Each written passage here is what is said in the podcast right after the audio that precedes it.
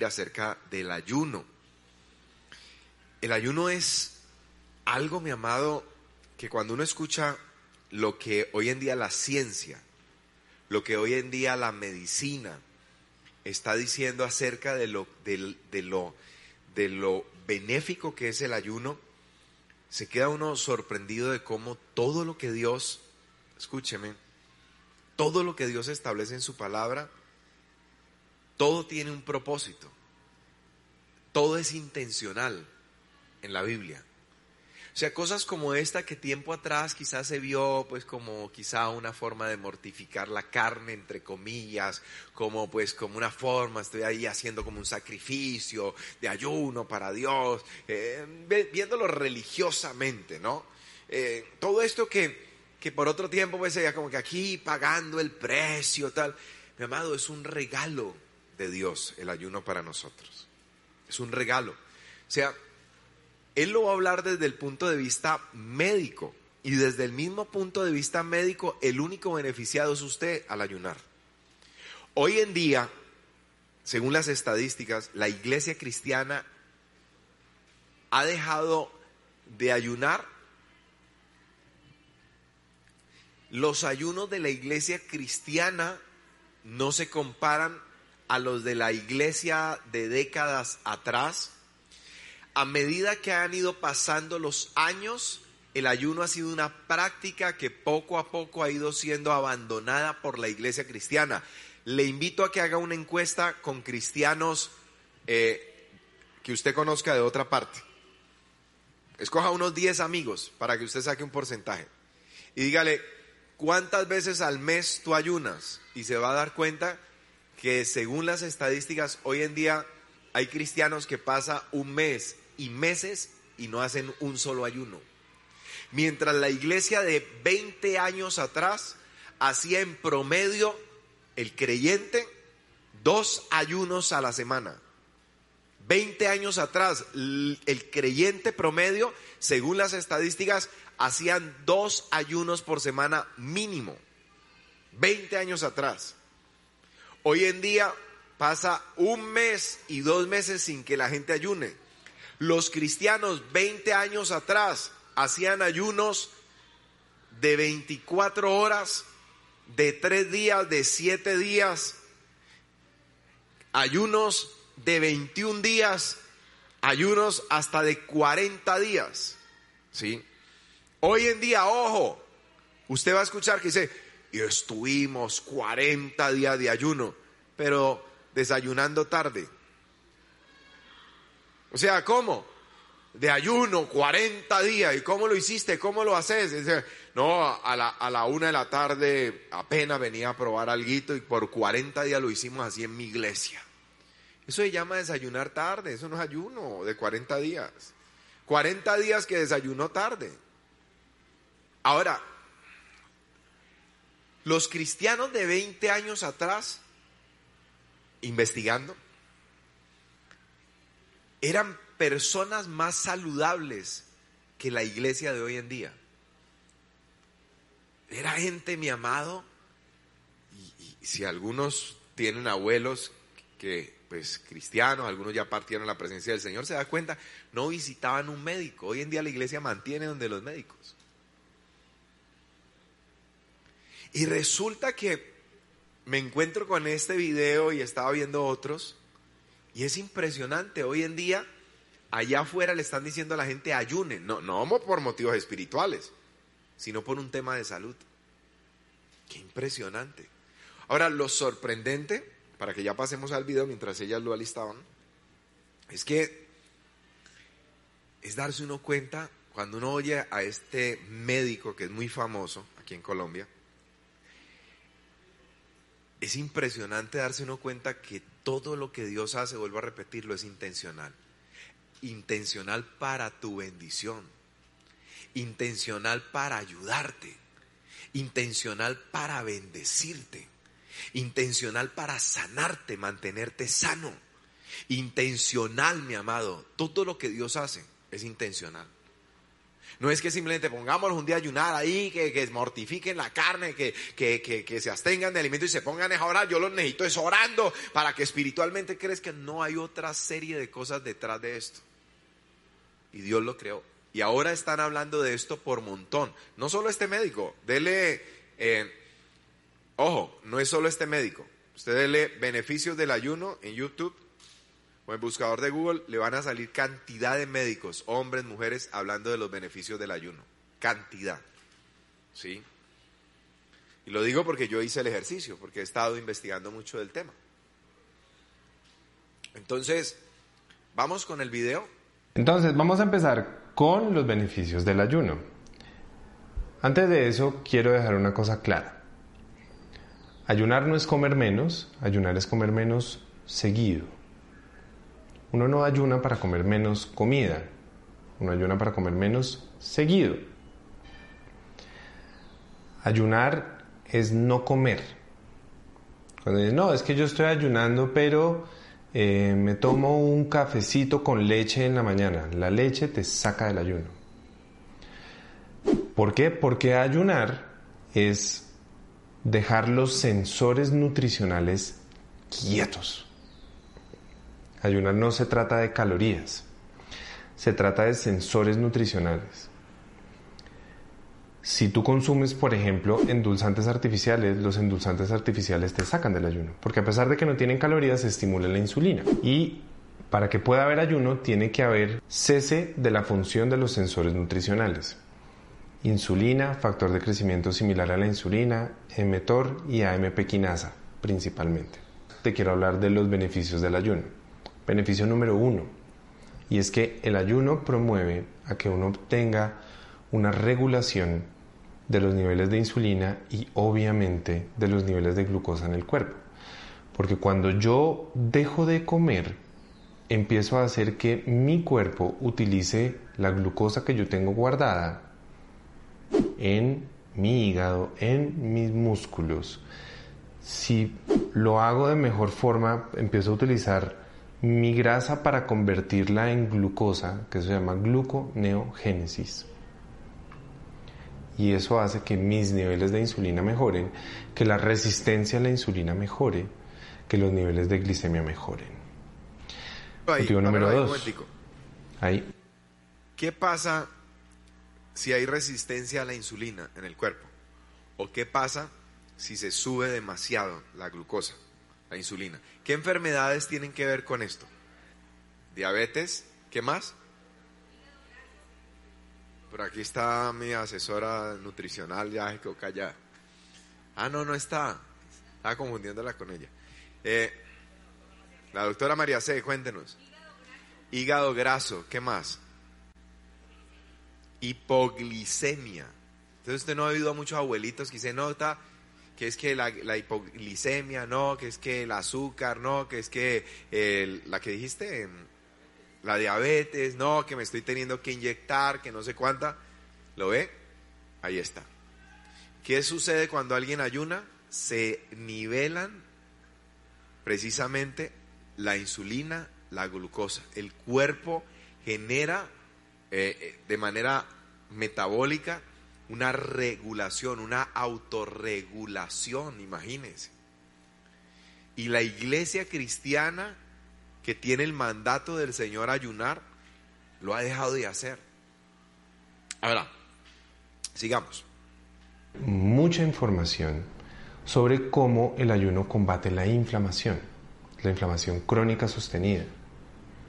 inflamación crónica sostenida no es como la inflamación de la picadura de abeja, sino es una inflamación, como su nombre lo dice, todo en el tiempo así despacito, como la brasa, no es el fuego, sino es como la brasa que sigue ahí, que cuando se está apagando, le soplan y sigue manteniéndose la brasa.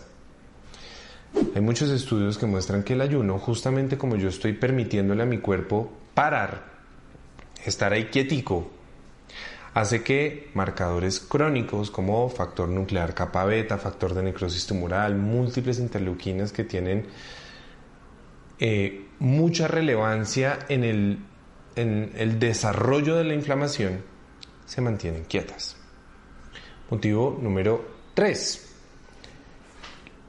El ayuno, por lo mismo que yo estoy dejando todo eso quieto, uno muchas veces tiene acúmulo crónico o formación crónica por una mala alimentación de triglicéridos, de grasita.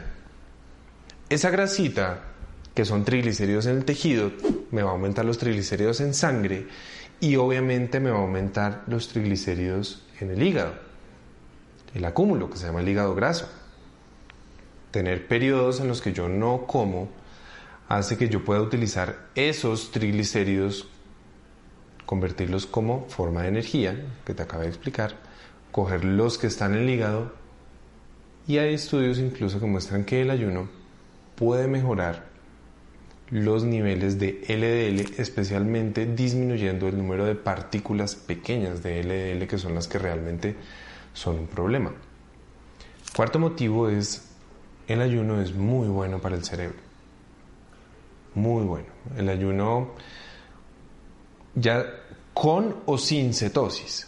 Porque si yo ayuno y ya tengo la capacidad, la flexibilidad metabólica de inducir a mi cuerpo a cetosis, la producción de cuerpos cetónicos, especialmente del beta hidroxibutirato, tiene muchos beneficios para, para el cerebro.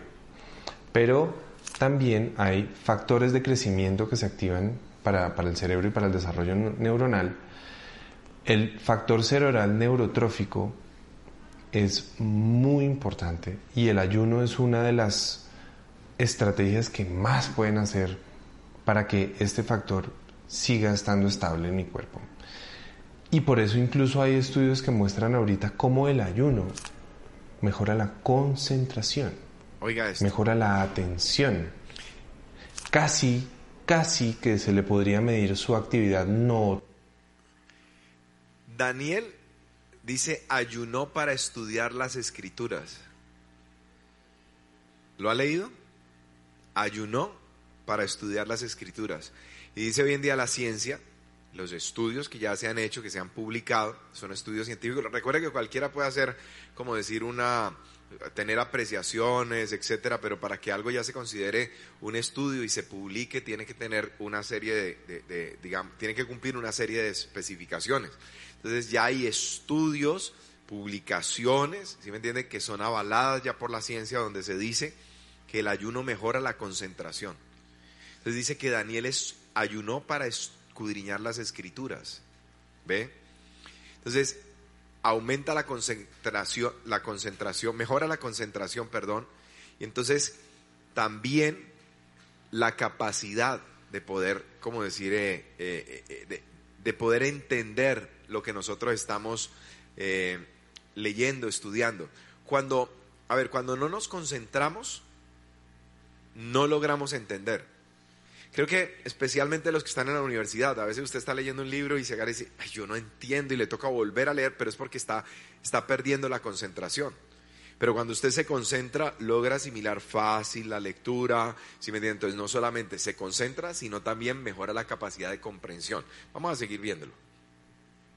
Trópica, como se le ha encontrado su actividad nootrópica a muchas otras cosas como la alfacolina, como la citicolina, por ejemplo. El ayuno yo personalmente, si un día tengo que trabajar mucho, necesito estar súper enfocado, súper concentrado, no como absolutamente nada. No te estoy diciendo que lo tienes que hacer tú inmediatamente de la misma manera. Yo llevo muchos años ayunando. Por favor, si quieres explorar esto, por favor, hazlo de la mano de tu médico y que sea un médico que conozca sobre el ayuno, para que te pueda guiar y te pueda orientar. Yo te estoy contando lo que yo hago. Motivo número 5 cuando tú aprendes a tener flexibilidad metabólica, a no estar dependiendo de la glucosa que te comes, sino de la que uso, mejoras tu metabolismo. Mejoras la relación de la utilización de glucosa, mejoras la relación con tu tiroides, la relación del hipotálamo con tu tiroides, la relación del hipotálamo con el resto de las hormonas. Pero también hace que te incrementen los niveles de energía solamente una persona que de pronto tú al principio cuando dices, uy, no, pero incluso me siento un poco cansado, claro, porque estás acostumbrado a que cuando, que todo el tiempo le estás metiendo glucosa a tu cuerpo. O sea, eres un quemador de glucosa. Pero cuando tú le enseñas a tu cuerpo a tener una reserva de glucosa corta para fácilmente pasar a utilizar tu grasa como fuente de energía, la grasa es mucho mejor fuente de energía. Cuando tú adquieres flexibilidad metabólica, puedes estar pasando entre uno y el otro. Vas a saber de qué te estoy hablando. Vas a poder experimentar qué es explotar de energía, de energía buena, viva para tu cuerpo. Lo que a mí me encanta ese término de vitalidad positiva.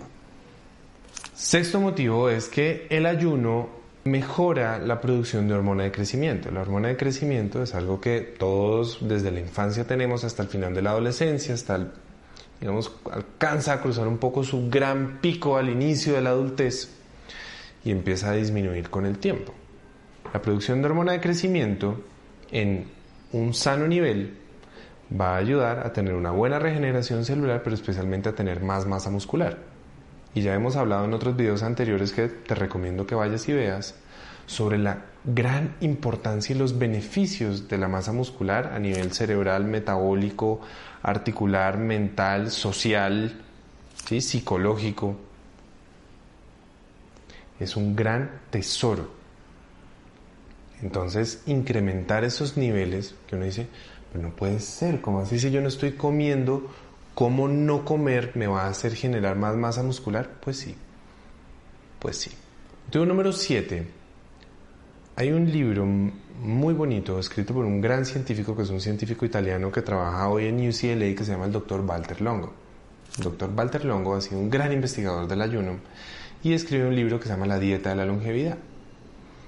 En este libro él describe por múltiples mecanismos, incluidos muchos de los que, de los que te he dicho, pero Justamente se llama la dieta de la longevidad porque él demuestra cómo por observación de muchas cosas de las personas que tienen síndrome de Larón, como las grandes poblaciones de las personas más longevas en el mundo, lo que llaman las zonas azules, que eso es un libro que se llama así, las zonas azules, el ayuno y la longevidad han sido el pilar de su estudio.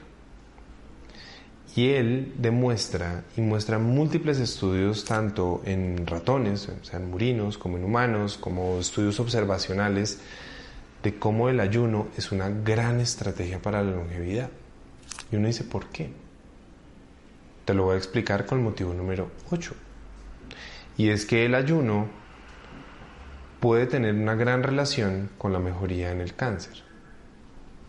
¿Qué tiene que ver con el cáncer y con la longevidad? Cuando yo ayuno, como estoy quieto, es como cuando mi cuerpo está permitiéndose mirar hacia adentro, porque yo no lo estoy entreteniendo con nada externo que yo le esté metiendo, él no está en procesamiento. Él está en capacidad de autogestión, de autoanálisis. Y esa capacidad de autogestión y autoanálisis le permite hacer reparaciones adecuadas. Hacer reparaciones de ADN, hacer reparaciones de procesos mitocondriales, hacer reparaciones de procesos de producción de proteínas, hacer reparaciones celulares. Si hay células o organelas que no están funcionando bien, simplemente las mata. En un sentido de regeneración y autopreservación, algo que se llama la autofagia. Premio Nobel de Medicina en el 2016. Eso contribuye con la longevidad, con tener una adecuada reparación y obviamente contribuye con el cáncer contribuye con el cáncer porque activa mi sistema inmunológico. Activa para tener la capacidad de ayudarle, incluso es un gran ayudante para la quimioterapia, porque es el quimioterapéutico con un gran sistema inmunológico, los dos contribuyendo en la misma línea. Y el ayuno para mí es el noveno beneficio el ayuno es una gran práctica de autoconocimiento y autogestión. Cuando ayunas te enfrentas a salir del el vicio, de la adicción a la comida, de la ansiedad por comer, del automatismo por comer, porque sabes que en la fase en la que comes te vuelves consciente que estás comiendo todos tus requerimientos y estás teniendo periodos más largos en los que no comes. 12, 14, 16, 18, 24, 36, 72. Hay muchas formas de ayunar. Muchas. Y lo que te cuesta te enfrenta contigo. con tus creencias, con tu angustia, con tus limitaciones. Motivo por el cual es una gran práctica de autoconocimiento. Acuérdate que en los hábitos algo que es muy importante es que un pilar sostiene a los otros, como la piedra angular de los arcos. Normalmente cuando tiene uno una buena práctica, esa sostiene otras dos y otras dos y otras dos. Por eso empezar a tener buenos hábitos es tan importante. Bueno, eh, como eh, antesala, pues vimos este video, eh, con lo cual yo pretendo es dejarles la inquietud a que vayan, a, por ejemplo, plataformas como YouTube pueden ustedes eh, beneficios del ayuno y van a encontrar que hay múltiples beneficios, muchos médicos, no es uno, no son dos, son muchos médicos hablando de la importancia y del beneficio del ayuno. Pero ahora vamos a hablarlo desde el punto de vista bíblico. Nosotros necesitamos tener un buen fundamento de por qué nosotras ayunamos, para qué nosotras ayunamos, qué es el ayuno. Entonces, hay algunos que llevan poco tiempo en la fe y dicen, ¿qué es esto del ayuno? ¿Qué es esto de ayunar? ¿Cómo puedo ayunar? Yo sí quiero ir allá. Y entonces de repente aparece allá pues, a las 6 de la mañana con una papa así, una papa rellena. Y dice, no, hoy estoy ayunando el de ayuno. Le dije mi mamá, no me sirva desayuno porque hoy no puedo comer porque acá en la casa, porque es que voy a ir a ayunar. Y de camino se compró una papa rellena ahí con ponimalta, no sé. Entonces, ayunar no es no comerse el desayuno que le sirven en la casa. Vamos a ver qué es ayunar y cómo podemos hacerlo de forma correcta, como una antesala y una preparación. Bueno, el ayuno es una de las armas espirituales más poderosas que el Señor nos ha entregado, ya que acompañado de la oración nos ayuda a mejorar nuestra comunión con Dios. Común unión con Dios, comunión. Y a depender más de Él. En el ayuno dependo de Dios, muestro mi dependencia de Dios. Alguien dijo, mi amado, que el pueblo de Dios, la iglesia muestra que tanta hambre tiene de Dios cuando ayuna. ¿Qué tanta hambre, qué tanta sed tiene usted de Dios? Lo vamos a ver este, este próximo sábado. ¿Qué tanta hambre, qué tanta sed tiene usted que nos está viendo? Lo, lo veremos el próximo sábado. Es una convocatoria nacional de ayuno y oración por la nación. Así que eh, el ayuno nos ayuda a mejorar nuestra comunión con Dios y a mostrar nuestra dependencia de Dios, a depender más de Dios, a quebrantar cualquier yugo del diablo, a romper cualquier tipo de yugo, de cadena, de atadura que el enemigo haya puesto sobre la vida del creyente, que el enemigo le haya permitido al enemigo ponerle. Esto se rompe cuando, cuando nosotros ayunamos, en nuestras vidas o en las vidas de otros. Entonces, siempre será importante que nos dejemos guiar por el Espíritu Santo para entrar en periodo de ayuno, de oración y disfrutar así de los grandes beneficios que tiene el ayuno. Y quise compartir dentro de esos grandes beneficios inicialmente esos beneficios a la salud, esos beneficios que habla hoy en día la medicina, que habla hoy en día la ciencia. Imagínense cuán grande eh, eh, es nuestro Dios, que no solamente hay beneficios espirituales, que es lo más importante, lo más esencial, sino que también, como si fuera poco, hay beneficios físicos, hay beneficios para nuestra salud. ¿Qué es el ayuno bíblico? Ayuno bíblico es un ejercicio espiritual que debe ser acompañado de oración, mediante el cual nos privamos de comer, ojo, y de beber o hasta de beber por un periodo de tiempo donde la abstinencia de alimentos puede ser total o parcial. ¿Sí? Entonces, es un ejercicio espiritual que hacemos. Es, es, una, una, manera de acercarnos a Dios, de humillarnos delante de Dios, de mostrar dependencia de Dios, de intimar con Dios. Es dejar todo lo demás para rendirme delante de Dios. Es dejar todo lo demás, hasta de comer, de alimentarme, que es algo bueno, no es malo para el cuerpo, desde luego, y es necesario para el cuerpo eh, eh, alimentarnos. Pero hay momentos en los cuales es necesario para el cuerpo, lo vimos en el video y ustedes, eh, los que nos están siguiendo en esta hora, ahí a través de la transmisión, pues podrán eh, ver el video y darse cuenta que también a veces es necesario abstenernos de alimentar nuestro cuerpo para nuestra propia salud, para nuestro propio beneficio.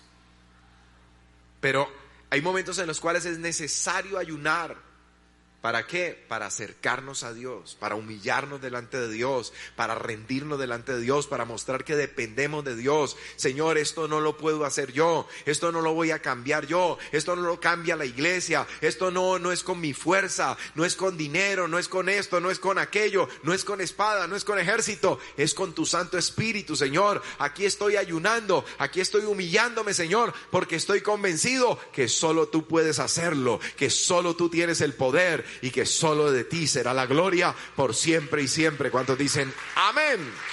Aleluya. Nos privamos entonces de comer y hasta de beber, porque el ayuno puede ser total o puede ser parcial. El ayuno total es cuando no comemos ni bebemos nada, ¿sí? Eso es total, o sea, cero, nada, no ingiero absolutamente nada, no como y además ni siquiera agua. El ayuno parcial, pues, es cuando ya, digamos, puedo ingerir agua, pero no como nada. También es parcial cuando, eh, digamos, se usa como el estilo Daniel. Dice que Daniel estuvo en ayuno por aquellos días. Dice, estuve en ayuno por aquellos días. Dice, no entró, pero él dice esto, oiga no entró en mi boca carne ni vino. Pero todo parece indicar que lo que él hizo, y dice, ni ningún manjar delicado. O sea, le ofrecieron un postrecito, le dijeron, mira, un tiramisú, wow. Pero mira, tres leches, wow. Mira, un eh, eh, postrecito de, de, queso. Entonces, mira, un postrecito allí de, de, galleticas con, con, con, cremita esa de maracuyá y bueno, todo el asunto, ¿me entiendes? Y, y, parece que él dijo, no a eso. Nada que sea, que sea como decir rico, deleitoso, carne, nada de eso voy a, voy, a, voy a ingerir. De acuerdo a cómo se alimentaban en aquella época. Entonces, entonces dice, no ingirió nada de esto, y de ahí se asume por las especificaciones que da. Dice, estuve en ayuno, no comí esto, no comí aquello, no comí lo otro. O sea, cuando usted dice, usted viene a la iglesia y, dice, veo, caminaba, te invito a almorzar. Y dice, no, estoy en ayuno.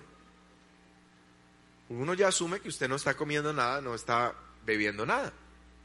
Pero si usted me dice, no, mira, es que pues almorzar, no, pero es que no estoy comiendo carne, ni vino, ni estoy eh, tampoco eh, eh, ingiriendo por estos días ningún manjar delicado, ni entonces dice, bueno, ¿qué estás comiendo? Algo está comiendo desde que detalla que no come. Quiere decir que había algo que sí. Entonces de ahí es que se asume, y se le llama el ayuno de Daniel, al tema de las hortalizas, el tema de las legumbres, nada de manjar delicado, sino frutas, verduras, ¿sí? las leguminosas, etcétera, etcétera. Pero en pequeñas cantidades porque se supone que se está ayunando, se está mortificando de alguna manera la carne. Y generalmente se hace así cuando es por periodos largos, pero que están, ojo, oído, combinados con las actividades seculares. Entonces, miren, una cosa es que yo diga voy a ayunar 20 días, por decir, o 18 días. El número no es tan relevante, bueno, pero sí, pues bastantes días. 18. Y resulta que yo trabajo construcción. Entonces imaginen por ahí el día ya, por ahí después del día 7, en ayuno, y dice, venga, ya este bulto de cemento para allá. No, pues hermano, se cae con bulto de cemento, hay que recogerlo a él y al bulto de cemento. ¿Ve? Entonces, Daniel tenía unas actividades delegadas allí en el palacio de Nabucodonosor. Entonces, por eso se cree que, su ayuno fue de una abstinencia de las cosas como ricas, eh, al paladar, si me entiende, de comer grandes porciones, para decir, bueno, yo necesito un mínimo, y entonces con verduras, con frutas, que pues yo creo que él que era muchacho. ¿A cuánto aquí le gustan las, verduras? Levante la mano. Uy, qué generación tan rara esta. Esta es la nueva, bendito sus padres que les enseñaron a comer eso. Yo a duras penas ahí con mi esposa con una escopeta al lado, no, cancelada, hombre. Eso Ella es la que insiste que coma y, yo ahí, por ejemplo, de hecho el pepino, ¿sabe cómo me como yo el pepino? Ella hace la ensalada y yo le digo, no me le eche pepino. Prohibido pepino en mi ensalada. Pero tiene que comer pepino. Entonces yo le digo, bueno, con limón y sal, usted me lo pone a un ladito. La porción de mía me la pone. Entonces yo, antes de empezar, a, yo, Señor, gracias, bla, bla, bla, hasta por el pepino. Amén. Y ahí mismo agarro y lo primero que me empaco es ese pepino. Digo, ya me lo comí y ahí sí puedo comer tranquilo, ¿me entiende? Ese es el y así toda cosa que no me gusta, entonces yo la, de primero aparte y solita, entonces me la como, uy, Señor, guárdame y ayúdame, protégeme. Y bueno, me empaco eso y ahí sí almuerzo tranquilito. Y digo, oh, ahora sí el, el almuerzo está rico. Entonces, bueno, esa es una forma de ayuno parcial, ¿ok? Ahorita les voy a hacer una aclaración en cuanto al agua. Eh, bien, pero vamos a seguir aquí. Moisés, representante de la ley, recuerda que el Antiguo Testamento se divide en ley y profetas, eh, ayunó aún 40 días Moisés. Eh, profetas como Elías ayunaron, e incluso reyes, entre ellos David. Después del destierro babilónico, se difundió por costumbre, y algunos fariseos, la secta de los fariseos, que siempre quiero hacer esta aclaración por los nuevos, uno dice, uy, este tan fariseo, y ya uno como que fariseo es malo, y que alguien, nadie le va a decir al amigo, uy, pana, ¿qué más fariseo? ¿Cómo vas? No, no, no, eso es una ofensa. Pero en ese tiempo, hay que ir al tiempo, ¿no? El contexto de tiempo. No, ser fariseo, eso era, sí, era ser un líder espiritual era ser visto con respeto, era una secta, pues decir, gente que se había supuestamente separado para guardar la ley de la manera más estricta. Por eso Pablo dice, yo era fariseo de fariseo, y no piensa que digan, yo era torcido, ¿sí me entiende? Yo era todo hipócrita. No, Pablo está diciendo, yo era fariseo de fariseo, o sea, de la gente en cuanto a la ley, de la gente pues ortodoxa en cuanto a guardar la ley.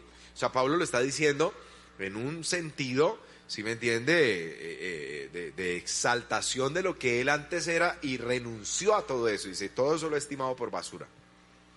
Entonces, los fariseos, entendamos el contexto que les acabo de decir, que era gente que se separó, que dijo, vamos con todo a guardar la ley. Lastimosamente, todas esas buenas intenciones quedaron simplemente luego en hipocresía. Por eso cuando aparece Jesús, ya han pasado cientos de años desde el exilio babilonio, entonces ya han pasado pues muchísimos años y es el momento en el cual pues ya hay una decadencia eh, en, la secta de los fariseos y ya solamente viven de pura hipocresía y simplemente por apariencia y Jesús los pone al descubierto. Entonces de ahí es que nosotros tenemos una mala idea de lo que eran los fariseos, pero iniciaron como decir bien, por decirlo. Entonces se difundió eh, después del destierro babilonio, se difundió por costumbre y algunos fariseos ayunaban cada lunes y jueves. Lucas 18:12, apúntelo. En el periodo neotestamentario, Nuevo Testamento, los judíos practicaban con frecuencia el ayuno. La Biblia resalta por este mismo hecho a una anciana llamada Ana, Lucas 2:37, apúntelo allí. Una ancianita y era una dura ayunando, ¿sí? Dice que hacía, servía al Señor con ayuno y oración, oiga. ¿Su ministerio cuál era? Ayuno y oración corrido en favor del pueblo. Tremendo. ¿Estamos entendiendo hasta allí? Amén. Jesucristo también ayunó, recuerda, un 40 días y muchas otras veces ayunó. Y en sus enseñanzas daba por sentado que sus oyentes ayunaban. Mateo 6, 16 al 18. Y afirmó que en sus postrimerías los discípulos ayunarían. Lucas 5:35. O sea, el Señor subió al cielo confiado que usted y yo en este tiempo ayunaríamos. Dígame. O sea que no lo, no lo haga quedar mal allá delante del Padre. El Señor dio por sentado, dice, que cuando Él se fuera de esta tierra, dice, mis discípulos ayunarán. ¿Cuántos aquí son discípulos del Señor? ¿Y cuántos aquí ayunan? Seguido. Yo ayuné el año pasado, pastor, gloria a Dios, yo soy un discípulo verdadero. No, no, seguido. Amén. El apóstol Pablo practicaba el ayuno, segunda de Corintios 6.5, apúntelo, y capítulo 11, versículo 27. Y la iglesia ayunaba en forma colectiva cuando había que tratar un asunto espiritual de importancia. Hechos 13.3. Vamos a mirar Hechos 13.3. Ahí en la pantalla, por favor. También Hechos 14.23 para los que están tomando nota. Hechos 13.3. A ver. Entonces, habiendo ayunado y orado, ah, porque hoy en día hay gente que ayuna también, pero no ora. Dice, no, no, yo el lunes voy a estar en ayuno, me voy para el trabajo en ayuno. Entonces dice, mamá, solamente hay una remolacha eh, eh, y, qué sé yo, y, una zanahoria y pedacito de papa. Se empacó eso, listo. Pero no ora. Hay gente inconversa que usted dice, ¿qué, ¿qué hace por acá? Y dice, no, voy para un examen. Y, ah, venga, tomémonos ahí un tintico, un cafecito. no, no, porque me toca en ayunas. Y dice, uy, tremendo, este es bien de Dios. No, va para un examen médico y lo mandan en ayuno y allá llega y si hay un montón de gente le toca esperar hasta mediodía. Y él no puede decir, yo soy un hombre de ayuno y oración. No, él ni es creyente, no le interesa nada ese tema espiritual. Pero le toca ir en ayunas para un bendito examen. ¿Sí? Entonces hay creyentes que son así, o sea, él está en ayunas. Este señor, el vecino suyo, el que le estoy contando. Pero él no está ayunando. Está en ayunas, pero no está ayunando. Y así hay creyentes, porque no oran. Están en ayunas. Tienen un motivo espiritual, pero al no meterle oración, eso y nada es casi parecido. Ese es el nivel de flojera que hemos llegado hoy en día. Hay, que meterle oración. Pastor, pero es que precisamente, yo entro a las 7 de la mañana eh, hasta el mediodía, bueno, me dan una horita para almorzar o dos horitas y a las dos vuelvo y arranco. Pues madrugue más, a orar, se va oradito, tanqueadito espiritualmente. Cuando yo trabajaba eh, secularmente, que era guía, pero predicaba en las campañas, yo me levantaba súper temprano, 3, 4 de la mañana a orar, porque pues tenía que ir a trabajar. Trabajaba hasta el mediodía, ¿sí? Medio tiempo, y de ahí llegaba a la casa corriendo a seguir orando. Me daba un bañito, me ponía ahí el único saquito que tenía. Tenía dos camisas, me acuerdo, una verde y una azul pastrana, ¿sí? Entonces yo tenía esas dos. Entonces a veces, eh, pero la combinaba como con cuatro corbatas que tenía, entonces eso se veía la pinta diferente todo el tiempo. Y entonces tenía cuatro corbatas, dos me las habían regalado y las otras dos también. Entonces, y con esas dos camisas y un solo saquito y con eso salía para pintura, no, salía pues para las prédicas. Entonces yo llegaba corriendo a la casa a ponerme a orar, pero yo ya había orado porque yo no sabía si de pronto en el trabajo alguna traba, alguna situación, problema y no iba a poder orar. Entonces, si no, yo oro por la tarde, no, la Biblia dice, mi amado, dice Busque primero el reino de Dios y su justicia. Yo trabajaba, se lo digo desde la experiencia y con autoridad, y predicaba ya en las campañas, pero no era tiempo completo aquí en la iglesia. Entonces yo me levantaba a 3, 4 de la mañana, más si entraba a las 8, pues me levantaba a las 4 de la mañana. Si me, me, decían mañana lo necesitamos a las 7 de la mañana en el trabajo secular, entonces yo me madrugaba a las 3 a orar entonces me iba bien orado, si me entiende, le metía guerra, todo el asunto, iba, trabajaba al mediodía, sí, sí, yo no hallaba la hora que me despacharan y ¡fu! para la casa. ¿A qué? A meterme a orar otro rato. Ahí salía, me daba un bañito, me ponía la camisa, pues, ta, ta, ta, ta, pum, echaba encima el saco y ¡fu! para la campaña a predicar. Y en la campaña llegamos, son testigos los que son de evangelismo de esa época, llegamos, nos encerramos, en, eh, llevamos, porque llevamos un bus, y algunos carros particulares, nos metíamos en el bujo, en el carro y a orar hasta que empezaba la campaña, hasta que nos decían, invitamos al siervo de Dios Nilson Obraga a predicar la palabra, ahí salía yo, amén, amén, y me subía a predicar. Y así mismo en ayuno, entonces le metía ayuno, pero le metía oración. En el trabajo no podía, pero si me daban un chancecito por ahí así se descuidaban, yo me agarraba a orar. ¿Ve? Entonces, eso es lo que, si usted proclama un día ayuno y oración y se va al trabajo, pues madrúguese más a orar, haga sus labores, sea un excelente empleado, no sea tampoco del otro extremo. De los que el jefe le dice, vean, necesito esto. No, no, no, yo hoy estoy en ayuno y estoy, estoy leyendo la palabra. Porque no ayuno el domingo, su día libre, entonces. El domingo es el descanso para la familia. Y pero es que ahí le están pagando no para ayunar, le están pagando para trabajar. Mire, mire la hora de llegar. Lo siento, pero habían unas almitas ahí en el bus, me tocó predicarles, agarrar ahí, me tocó atenderlas hasta en consejería y por eso llego a las 10 de la mañana. Pero es que la hora de entrada a las 7, primero las almas. Lo van a echar del trabajo por vago. ¿Por qué no al mediodía no almuerza y sale a predicarle a las almas y regresa a las dos en punto al trabajo? ¿Por qué no a las seis que sale del trabajo, a las cinco, cinco y media, sale y se va todos los buses hasta las once de la noche y agarra a predicar? Porque coge la hora del trabajo. Hay que ser honesto, hay que ser íntegro.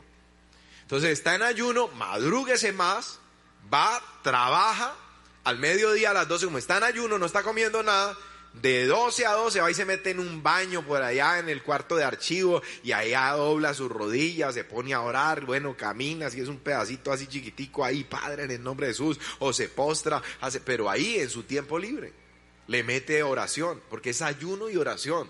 No es aguantar hambre por aguantar hambre, eso es estar en ayunas, no en ayuno, el ayuno va combinado con la oración.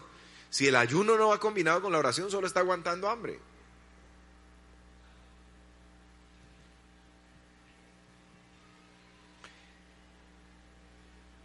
Por más recomendable que sea el ayuno, hay advertencias contra el formalismo y el orgullo espiritual que dicha práctica puede engendrar. Ah, íbamos a mirar un texto, ¿no? Perdón, estábamos viéndolo.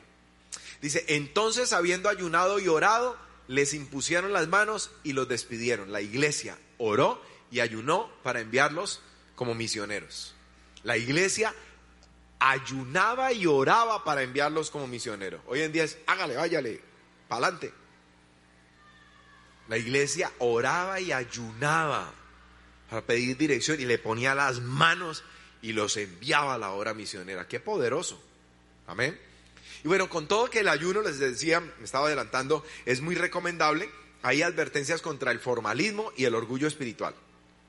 Entonces, no puede ser algo que se hace por tradición, por costumbre. No es que yo ayuno tres veces por semana, doy diezmo de todo lo que tengo. Por ahí hay un ejemplo de un, de un, de un fariseo.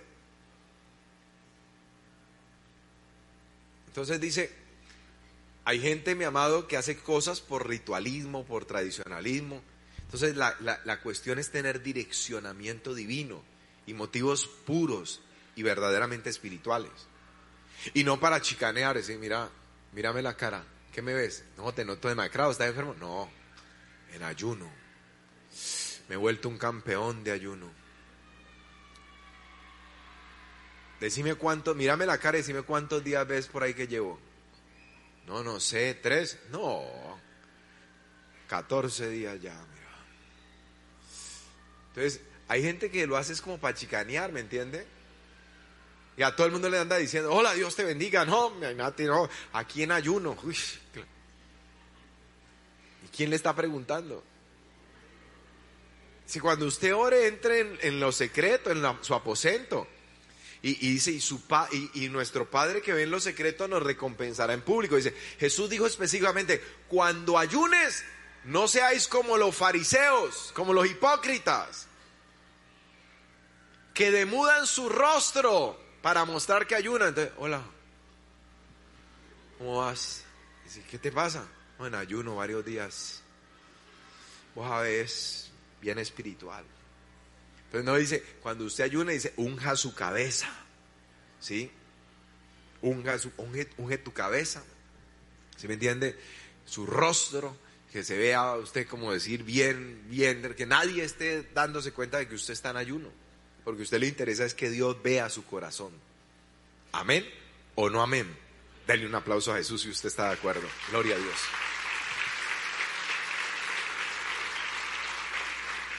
Entonces ya vimos qué es el ayuno y, cuáles son, eh, qué nos dice la Biblia o, los aspectos generales acerca del ayuno.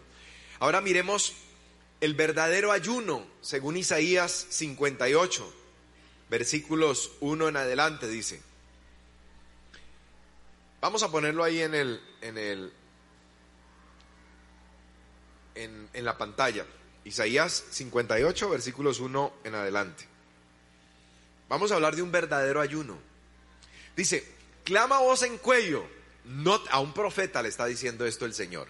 El Señor le dijo, clama voz en cuello, no te detengas, alza tu voz como de trompeta y anuncia a mi pueblo, mi pueblo, su rebelión y a la casa de Jacob su pecado. ¿Qué hace un verdadero hombre de Dios? Ahí está. Lo dice y no lo dice por ahí escondida. No, es que yo noto a la gente como muy crispeta, como que, pero bueno, pobrecitos. No, dice, lo dice y lo dice duro. Clama voz en cuello. Dice, alza tu voz como de trompeta y anúnciale a mi pueblo su rebelión y a, a la casa de Jacob su pecado. Hay rebelión, dígaselos. Hay pecado, dígaselos en la cara. Hoy en día hay mucha gente que, bueno, hay gente a veces haciendo algunas cosillas que pues eh, no están bien. Eh, a veces algunos jóvenes, algo inquietos con su novia, con las manos, eh, se pasan un poquito en las caricias, llegan hasta, hasta el tema de, de las relaciones sexuales prematrimoniales, que poco a poco, no, se llama fornicación, pecado. Y hay que arrepentirse.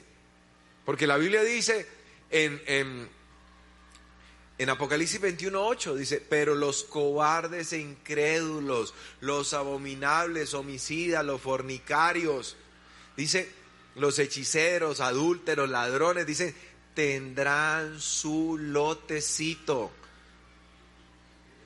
Sí, pues van a tener propiedad. Se les va a escriturar y todo. Dice en el lago que arde con fuego y azufre, que es la muerte segunda. O sea, esas personas que no se arrepienten de la iglesia, dice, van a tener su lotecito, van a tener ahí su terreno, van a tener ahí su parcelita, ¿dónde? En la urbanización Lago de Fuego, estrato 7. Sí. Pero 7 grados por arriba de lo más horrendo que uno pueda pensar en temperaturas de fuego. Entonces, sigamos. Y dice, versículo 2. ¿Qué estaba haciendo este pueblo? Dice, me buscan cada día y quieren saber mis caminos como gente que hubiese hecho justicia. O sea, se presentan delante de Dios, Padre bueno, aquí está tu siervo. Y andaban torcidos. Entonces dice, y que no hubiese dejado la ley de su Dios, me piden justos juicios y quieren acercarse a Dios.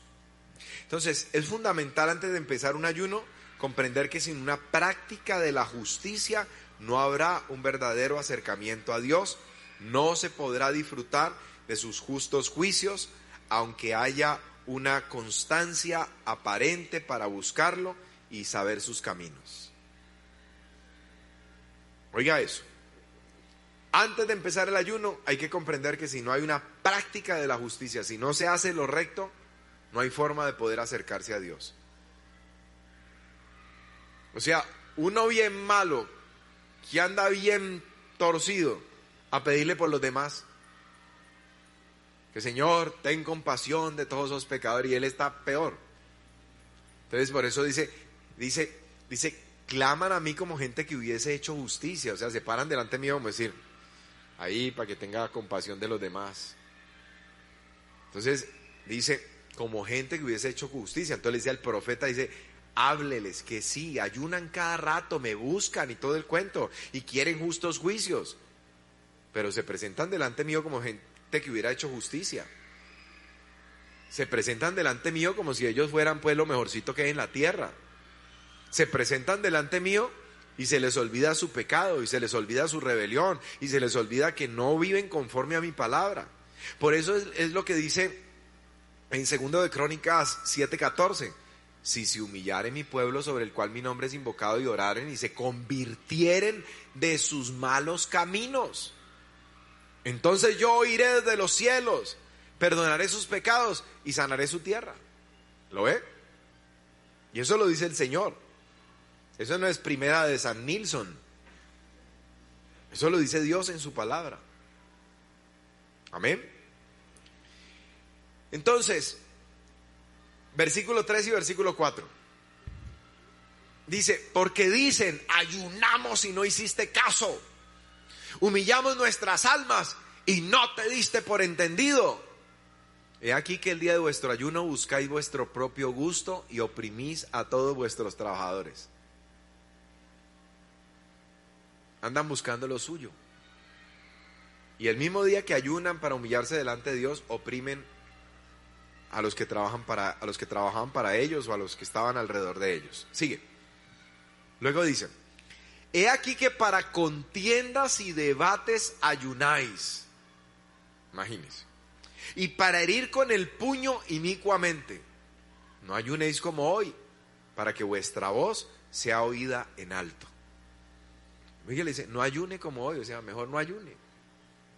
O ayune de, de la manera correcta. Note que hay gente que ayuna, pero no, no va a funcionar. Porque Dios quiere primero que nosotros, que nosotros se dé el cambio. Sigamos. Es tal el ayuno que yo escogí que de día aflige al hombre su alma, que incline su cabeza como junco, ¿sí? como rama así torcida, y haga cama de silicio, eso es como acostarse en un costal, y de ceniza, y la llene de ceniza, costal y ceniza. ¿Llamaréis a esto ayuna, ayuno y día agradable al Señor? O sea, tenemos que entender que hay una regulación del ayuno. Dios no busca simplemente que aguantemos hambre, que oremos, que aún, porque ellos lo hacían así, para mortificar más la carne, no comían alimentos, pero también acuerde que una cosa que nos gusta es dormir, es placentero, es necesario para el cuerpo. Entonces, en vez del colchón, pues así, si me entiende ahí, con, con el, las capas estas, pues así que son como estilo nube, y se acuesta ahí, entonces como que, como que el colchón lo acaricia, entonces ellos cogían como el costal y le echaban ceniza y ahí y se tiraban ceniza encima y ahí se acostaban de noche, los días que estaban en ayuno. Entonces eso sonaba muy espiritual. Sí, uff, está en ayuno, vea. Tremendo, bien humilladito, vea. Tiró, se tiró ceniza encima. Imagina usted con la ropa nueva, hoy que vino ahí con la camisa nueva, a impresionar a la muchacha. Y se tira ayuno, se tira ayuno, no, se tira ceniza encima. Y luego llega a la casa y entonces dice, mi hijo, ¿va a comer? ¿No ve mamá que estoy en ayuno? Ya, mi hijo, vea, eh, hoy le organicé el cuarto, no voy a dormir allá, voy a dormir al lado de Trotsky. Tira ahí el costal. Dice, tiene cenizas ahí. Va por allá de la vecina que hizo un sancocho de gallina en leña trae todas esas cenizas, la tira y algo se tira y la mamá dice, mi hijo tan espiritual. Wow. Este muchacho le faltan las alas para volar. Pero dice, esta gente hacía eso y Dios dice, eh, ustedes le llaman a eso ayuno y ustedes le llaman a eso día agradable para mí. Ustedes creen que yo estoy impresionado, pues ya que lloro, como decía, ay, tan lindos mis hijitos. Sigamos. No es más bien, mire que hay regulaciones el ayuno, o sea, Dios no manda solo ayunar. Desde luego hay muchos beneficios espirituales. Ya hablamos, eh, bueno, hablamos, ya me metí como si fuera médico, ¿no? Ya les mostré eh, a uno de los médicos que habla de todos los beneficios para la salud. Hay muchos beneficios, pero el, el asunto no es solo ayunar. El asunto es lograr llegar al corazón de Dios por medio de nuestro ayuno. Dice, Ahora dice, ¿cómo? ¿Cómo si le agrada? Dice, no es más bien el ayuno que yo escogí, desatar las ligaduras de impiedad, ligaduras, ataduras, que se rompan yugos en tu vida. Que esto, como decir, yo me siento como atado en esto, como frenado en esto, como que, que se rompan yugos en tu vida. Ayunas y se rompen yugos. Hay cosas que tú dices, es que no puedo, es que no soy capaz, es que no, no logro dejar esta mala práctica este hábito oculto que me abofetea todo el tiempo. Entonces, la persona se siente como atada. Entonces, ese día del ayuno, romper todo yugo. En aquel día, dice el profeta Isaías también, su carga será quitada de tu hombro, su yugo de tu cerviz, y el yugo se pudrirá a causa de la unción. ¿Cuántos pueden decir amén? Dale un fuerte aplauso a Jesús. Desatar ligaduras de impiedad. Soltar las cargas de opresión. Soltar cargas. Soltar cargas.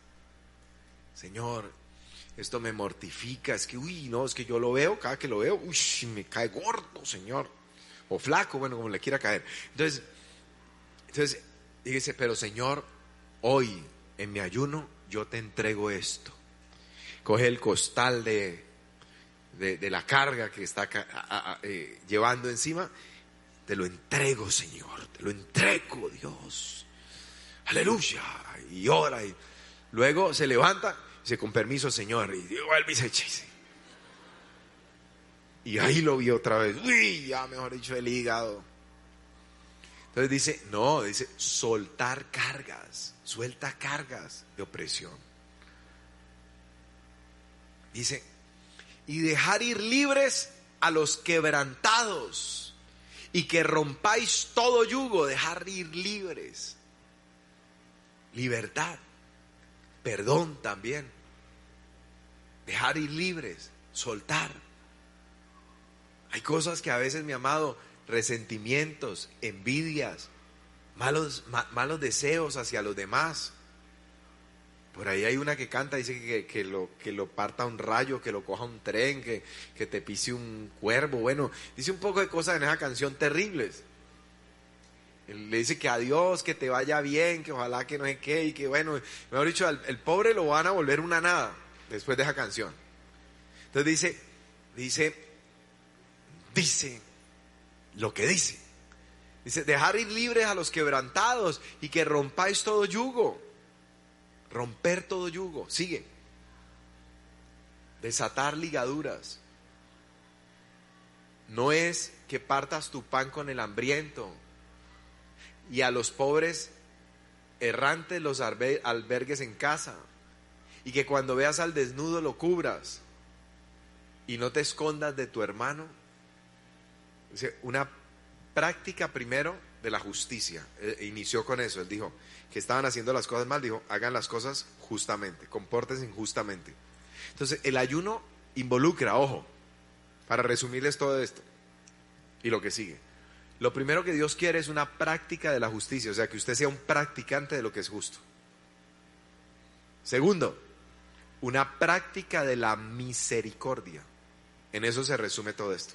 Por eso dice, parte tu pan con el hambriento. O sea, no vas a comer, bueno, dice, mamá, lo mío, déselo ahí a señor que, duerme ahí en la esquina, ahí en el andencito, dele, dele el desayuno mío y dele el almuercito mío a él. Vamos a bendecirlo. Que partas tu pan con el hambriento. Dice que, que, que cubra al desnudo, que albergue. ¿sí? Ahora, hoy en día, pues usted no va a albergar a cualquiera en su casa, ¿no? Usted dice, ya no vamos para el centro, nos vamos, se queda la casa sola. Cuando de repente, ay, mire ese señor ahí, venga, quédese acá en la casa. Cuando llegue, todo está limpio, organizado, la comida hecha, eso es lo bueno. No, o sea, recordemos que el contexto, Israel vive en comunidad, se conocen, son pueblos, son hermanos, se respeta por temor de Dios la propiedad. ¿Sí? Entendamos que Israel es un pueblo y sobre todo allá en Medio Oriente la hospitalidad era fundamental. Mire, Abraham dice que vio a tres y de una vez dijo, no, no se vayan, iban de paso, resultaron ser ángeles. Pero él dijo, no se vayan hasta que yo mate un cabrito y que no sé qué, y lo, se ofreció quedarse. Y bueno, porque la hospitalidad era algo fundamental, era como decir, siembro esto y cuando yo ande por ahí errante, van a hacer lo mismo conmigo. ¿Ya? Pero entonces, esto no lo puede uno como abrir, pues dice la Biblia, dice que el día que ayune me toca traerme a alguien para la casa. Dos en una moto en la esquina. Se, se ven a los pobres muchachos como sin casa, como desamparados, como huérfanos vengan, almuercen acá, quédense aquí, sí, esta noche, no se vayan, por favor, no pase, os ruego, como Abraham, que no paséis de mí sin que antes yo haya matado un cabrito para vosotros. Os ruego, si he hallado gracia en vuestros ojos, que os quedéis, guardad la moto aquí en mi garaje. Cuando menos piensan por la noche, Pero entonces, entonces, aquí está, pero ¿cuántas veces, mi amado, se trata del hermano en Cristo? Y no que el hermano esté desnudo, eso no se ve, pero está pasando necesidades. Y usted sí lo conoce y sabe que es de testimonio, que está sin trabajo. ¿Por qué no tenderle la mano? ¿Por qué no darle una ayuda? ¿Sí? E, e, es, esa hospitalidad hoy en día tiene que ser llevada al hecho de, de abrirnos para las personas, no de llevarlos para la casa. Usted no necesita llevarse al que está a su lado porque él tiene su casa. Además, en el caso de los adolescentes, imagínense, algunos se va después el papá dice, ¿usted por qué voy a quedar por allá sin permiso? Tiene su casa, tiene que dar cuentas. Pero en Israel la cosa era diferente, otra época. Y eran pueblo, eran nación, entonces se, se tenían que ayudar, eran hermanos de nación, de la misma descendencia de Abraham, de Isaac, de Israel. Y eran otros tiempos en eso. Pero hoy en día para nosotros la iglesia tenemos que entender que tenemos que practicar la misericordia. Entonces ahí está el Señor, si es desconocido, eh, duerme en los andenes, yo no lo voy a llevar para mi casa, pero de pronto yo sí puedo darle una almohadita, de pronto yo sí puedo sacar una de mis cobijitas y, y regalársela, de pronto yo sí puedo llevarle un plato caliente de comida, y sobre todo con nuestros hermanos. Ah, que está pasando necesidad, bueno, voy a ir con un mercadito, voy a llevarle algunas cositas, voy a decirle, venga, venga mañana, venga a almorzar. ¿Lo ve? Sigamos. Práctica de la misericordia. Entonces nacerá tu luz como el alba y tu salvación se dejará ver pronto e irá tu justicia delante de ti y la gloria del Señor será tu retaguardia.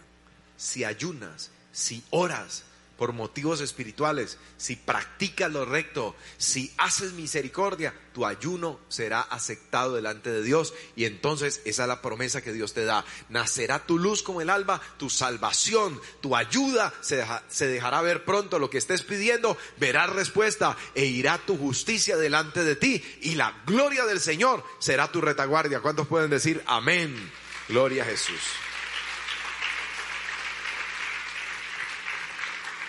Hablemos de los tipos de ayuno. Entonces, está el ayuno parcial, se los expliqué, el de Daniel, está en el capítulo 10, versículos 2 y versículo 3, libro del profeta Daniel, 21 días, no comió manjares delicados, no comió carne, no comió vino, bueno, bebió vino, perdón, recibió revelación. Ahora, ayuno sin agua. Hechos capítulo 9, versículo 9, versículo 11, allí mismo del capítulo 9, versículo 17, o si quieres Hechos 9 desde el 9 al 17. O si no específicamente donde se habla de ayuno, ese versículo 9, versículo 11, versículo 17. Saulo dice, no comió ni bebió. Ayuno sin agua, es un ayuno total. Hechos, perdón, Éxodo 34, 28. Por 40 días Moisés no comió ni bebió, dice la Biblia. Moisés ayunó 40 días. Impresionante. Y usted ve, mi amado, el ayuno de Elías, en, en la ley, como representante de la ley está Moisés y Moisés ayunó 40 días. Como representante de los profetas podríamos decir el profeta Elías y ayunó 40 días. Dice, fortalecido con aquella comida, caminó 40 días y 40 noches hasta Oreb, el monte de Dios, en búsqueda de la presencia, en búsqueda de un encuentro con Dios. Al monte de Dios se dirigió. La última comida se la propició un ángel y desde ahí 40 días y 40 noches sin probar comida. Jesús, en el periodo de la gracia, ayunó 40 días y 40 noches. Mire el tipo de siervo de Dios que era Moisés. Mire el tipo de profeta que fue Elías. Mire el ejemplo de nuestro Señor Jesucristo, mi amado. Y todos fueron gente de ayuno y oración. ¿Cuántos pueden decir amén? Gloria a Dios. Dele un buen aplauso a Jesús, nuestro ejemplo, aleluya. El ayuno sin agua, entonces estaba hablándoles de, de, de, de, Pablo, cuando se, se llamaba Saulo, bueno, eh, su nombre pues de, de pila. Éxodo 34, 28, ya se los dije, Moisés.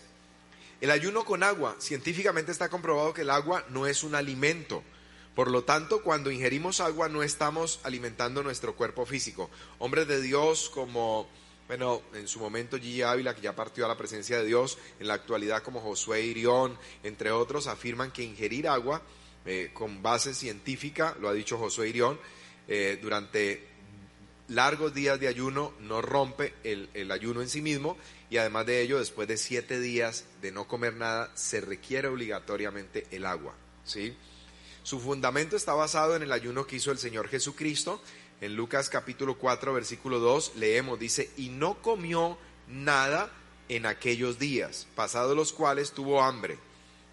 Dice, tuvo hambre, no sed, al final de los 40 días, que sería lo más normal después de 40 días de ayuno. Quienes han ayunado 40 días saben que al final de 40 días de ayuno lo que se tiene es sed, ¿sí? no se tiene hambre.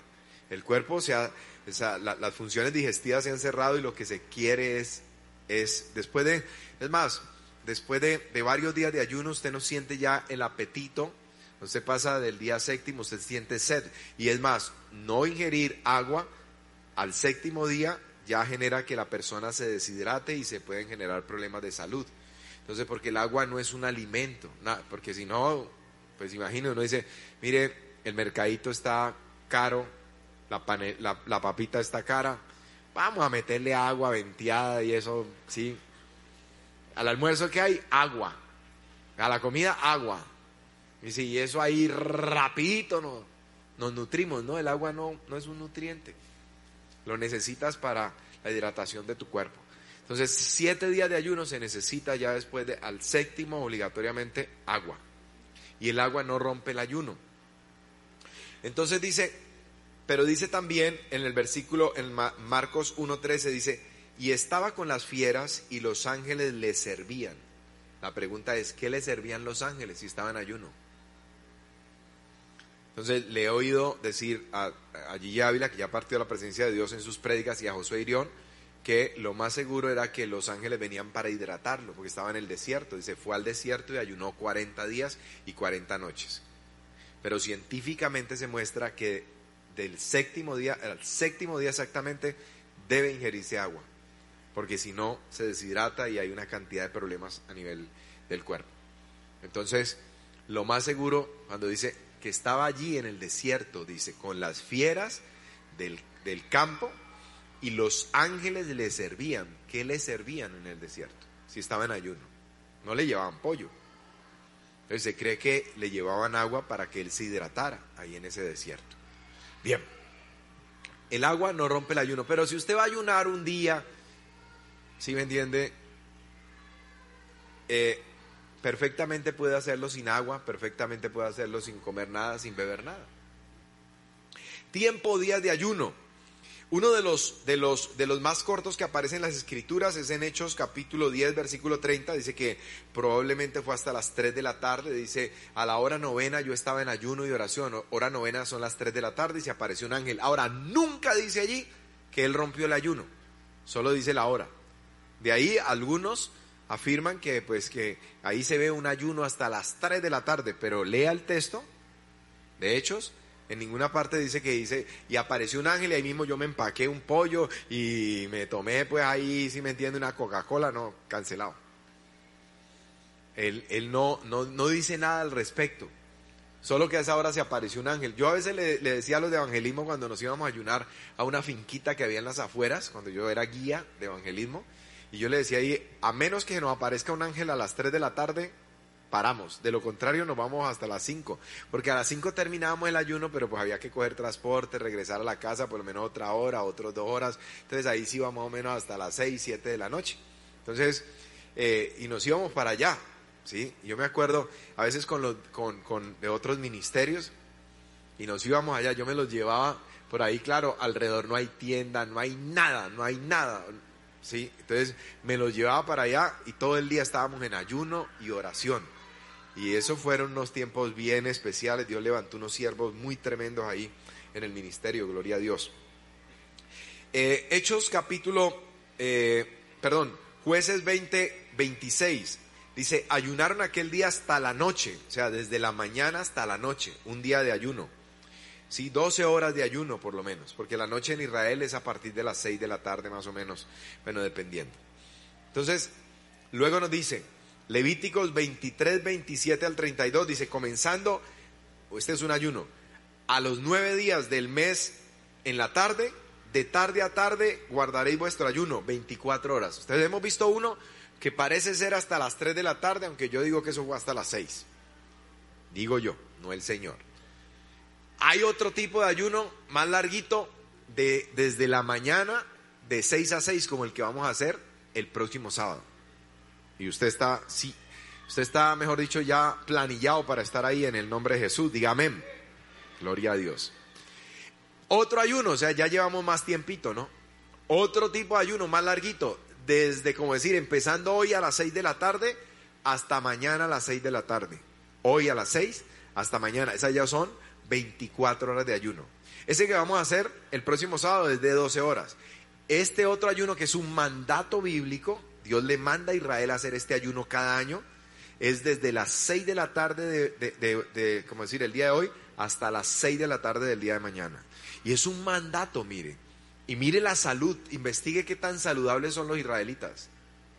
Claro, recuerde que en Israel hay gente, como decir, practicante y gente que le da lo mismo 8 que 80. En Israel, no todo el mundo, no piense pues que todo el mundo es ortodoxo. Hay ultra ortodoxos que serían como los fariseos, al estilo antiguo, ¿no? Los buenos que tratan pues de ser así muy cerrados. Eh, eh, ortodoxos, eh, religiosos y no religiosos. Aunque ellos tienen otras categorías, pero así, no religioso es como más o menos así como como la gente que va por ahí un domingo a las 7 y hace así y, ta, y ya, pero y sale, va media horita y, y, el resto de la semana vive como caiga. Así hay gente allá, o sea que sí, Dios, bueno, está, pero pues ahí. Ah, y hay hasta ateos. En Israel hay gente atea que no cree en Dios, pero tiene la visión sionista. O sea, eh, nosotros somos de aquí por cultura, por, por, por, por, somos una nación y yo vivía antes en otro país, pero regresé aquí porque aquí están mis raíces, mi pueblo, y se, pero son hasta ateos, no creen en Dios, están enojados con Dios por los sufrimientos, por el holocausto, porque no entienden la palabra. Dios les dijo que no pecaran, porque si no los iba a echar por todas las naciones. Y eso hicieron, tristemente. Muy bien para que vamos terminando, dice, algunos propósitos en los ayunos bíblicos. En Primero de Reyes 21, 21, hasta el versículo 27, Dios no trajo juicio en los días del rey Acab. Anunció el Señor un juicio, este ayunó, este rey era malito o malísimo. Y vino un profeta y le dijo, vea, usted está entre la pila y el agua bendita, así decía mi abuela. Y él ahí mismo llegó y se proclamó ayuno y se humilló delante de Dios. Y Dios no trajo el juicio que había anunciado a través del profeta en los tiempos de él, que era por causa de él. Que la nación estaba corrompidísima. Entonces le dijo, pero no voy a traer ese juicio en tus días porque te humillaste. Pero como los demás y no se han humillado y siguen corrompidos y peores, dice, más adelantico, usted se va y ¡pam! Le viene juarillazo. Ojo, Segunda de Crónicas, segundo, perdón, de Crónicas 20, 20, versículos 2 y 3. Bueno, podríamos leerlo hasta el 22. Dice que se mataron los enemigos unos a otros. Ah, en un tiempo donde estaban bajo amenaza, bajo asedio, ellos ayunaron, se humillaron, le dijeron, Señor, en nosotros no hay fuerza. Hay momentos en los cuales en tu vida tú sientes que no hay fuerza para salir adelante de una situación. Hay momentos en los cuales tú dices, Señor, yo me siento incapacitado, imposibilitado para poder cumplir con esta deuda. No tengo cómo. Hay momentos en los cuales llegas y dices, Señor, yo he intentado todo con mi padre, que es borracho o esto, aquello, pero yo ya no puedo hacer nada más por él. Yo he intentado ayudarlo a él, yo he intentado ayudarla a ella, Señor, pero veo que no hay nada que yo pueda hacer. Eso le pasó a ellos. Le dijeron, Señor, esa gente nos triplica, bueno, esa gente son como, como la arena en multitud y nosotros no tenemos, en nosotros no hay fuerza, no hay manera de poder pelear contra esa gente. Y Dios, y se humillaron, ayunaron, y Dios peleó por ellos y esa gente se confundió, se mataron unos a otros, Israel simplemente tuvo que ir a recoger el botín de guerra, mi amado, porque la batalla la ganaron en ayuno y en oración, mi amado. Qué poderoso que es orar y ayunar delante de nuestro Dios. ¿Cuántos pueden decir amén? Grandes victorias, tremendas victorias. Dios nos da cuando ayunamos. Para solicitar la protección de Dios. Esdras 8:21, están regresando del cautiverio babilonio, les permitieron regresar a su tierra, a su nación. Y Esdras le ha, eh, pues ha hablado con, con el rey y le han dado el permiso y todo el asunto. Y entonces dice él, eh, a mí me dio, yo le hablé que necesitamos volver a, la, a edificar la casa de Dios. Yo le hablé al rey y le dije que necesitábamos su ayuda, su apoyo, porque pues nosotros estábamos, como decir, en mora de regresar, de volver a edificar el templo, de adorarlo, porque nuestro Dios es el Dios de dioses, el Dios grande, el Dios todopoderoso. Entonces yo le hablé así a este rey y después a mí me dio pena pedirle al rey escoltas. Porque si supuestamente nosotros volvemos para edificarle la casa a Dios, para volver a adorarlo, pues este Dios poderoso, grande, ¿cómo no nos va a poder proteger? Entonces dice, me dio pena pedirle, pedirle pues escolta al rey, etcétera, y que entonces dice, pero habían peligros, había gente que robaba, secuestraba en el camino. Entonces dijo Esdras, dijo, vamos a ayunar. Y dice, y ayunamos junto al río Java para que Dios nos diera camino derecho. Mi amado, a veces hay gente que emprende un viaje, a veces hay gente que ni sabe para dónde va, le dijeron, véngase acá, que acá le damos casa, carro, beca, salga de ese país, salga corriendo, no sé qué, acá usted se va a llenar, se va a tapar, cuando menos piensa, no se va a tapar, se va a destapar baños por allá y le habían ofrecido esta vida y la otra y le dijeron, venga acá, usted va a vivir como rey, usted va a vivir como reina. Entonces, cuando vienen todas estas cosas, mi amado, cuando usted no sabe el panorama que le espera, cuando usted no sabe dónde va a llegar, cuánta gente llegó, le cerraron la puerta, se cambiaron de casa, ni letrero dejaron para dónde se iban, y la pobre persona con su maletica ahí. Entonces, mire, ¿Qué dice la escritura? Dice, Él proclamó ayuno y oración. Y dice, y Dios nos dio camino derecho. Nadie los tocó, mi amado, y regresaron de la cautividad y volvieron a edificar, porque la benéfica mano de Dios estaba con ellos, mi amado. Cuando ayunamos, la mano de Dios se va a mover en favor de nosotros. Su gracia estará de nuestro lado, su ayuda estará de nuestro lado y nos dará camino derecho para nosotros, para nuestros bienes. Se va a ir de vacaciones, se va a ir para, para, para otro lugar. Ore, ayune, ponga todo siempre delante de Dios. ¿Cuántos pueden decir amén? Dele un buen aplauso de alabanza al Señor. Daniel 9, 2 al 3 dice, para estudiar la palabra de Dios y obtuvo revelación. Joel 2.15 al 32, también Esther 4.16. Mi amado, nos muestra otras, otras bendiciones que ha, traído, que ha traído el ayuno. Entonces, el ayuno nos, nos da a nosotros, mi amado, eh, nos permite obtener la misericordia, como pasó con Acab.